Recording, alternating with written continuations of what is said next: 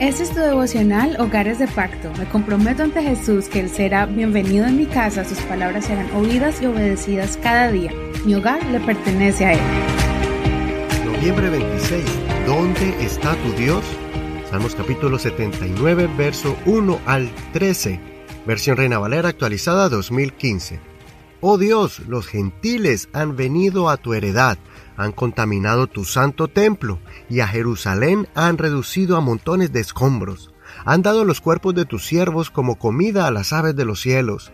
Han dado la carne de tus fieles a los animales de la tierra.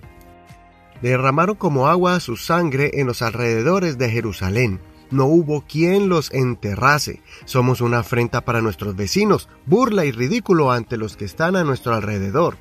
¿Hasta cuándo, oh Señor? ¿Has de estar airado para siempre? ¿Arderá como fuego tu celo? Derrama tu ira sobre las naciones que no te conocen y sobre los reinos que no invocan tu nombre, porque han devorado a Jacob y han desolado su morada. No recuerdes contra nosotros los pecados de nuestros antepasados. Salgan pronto a encontrarnos tus misericordias, porque estamos muy abatidos. Ayúdanos, oh Dios, salvación nuestra, por causa de la gloria de tu nombre líbranos y expía nuestros pecados por amor de tu nombre. ¿Por qué han de decir los gentiles, ¿dónde está su Dios? Sea dada a conocer a las naciones y ante nuestros ojos la venganza de la sangre de tus siervos que ha sido derramada.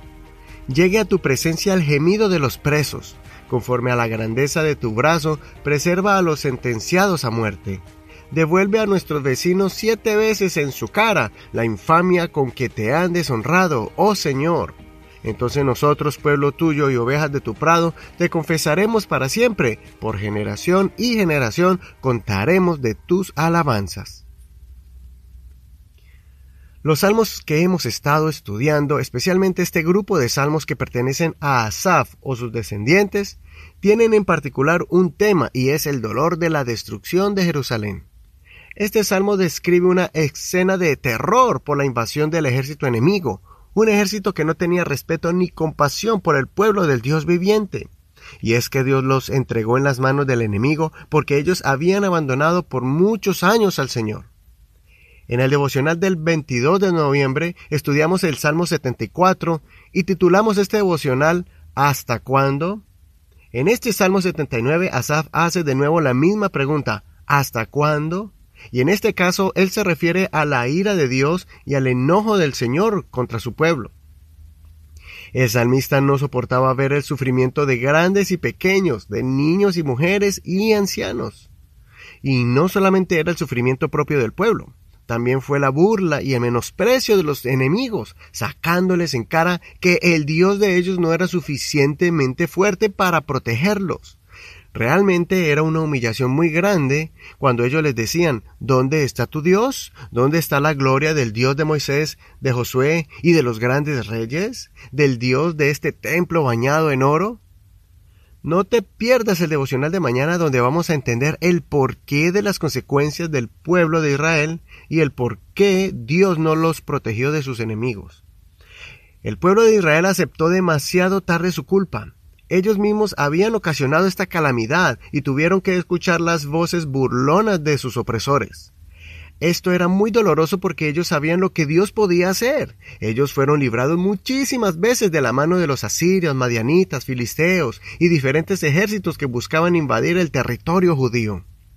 En este caso, el salmista le pidió al Señor que no los siga castigando por sus pecados y que los colmara en abundancia con sus misericordias, su compasión y perdón.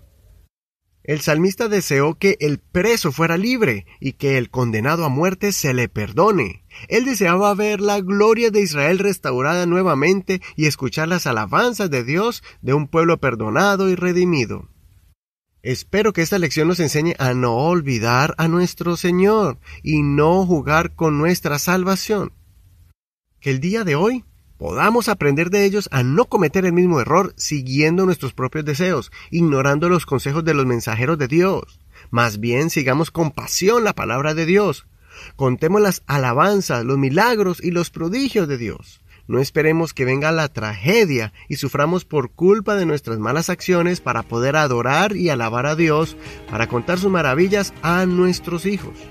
No esperemos más, hagámoslo hoy, honremos al Señor. Soy tu amigo y hermano Eduardo Rodríguez. Que el Señor Jesús escuche tu oración.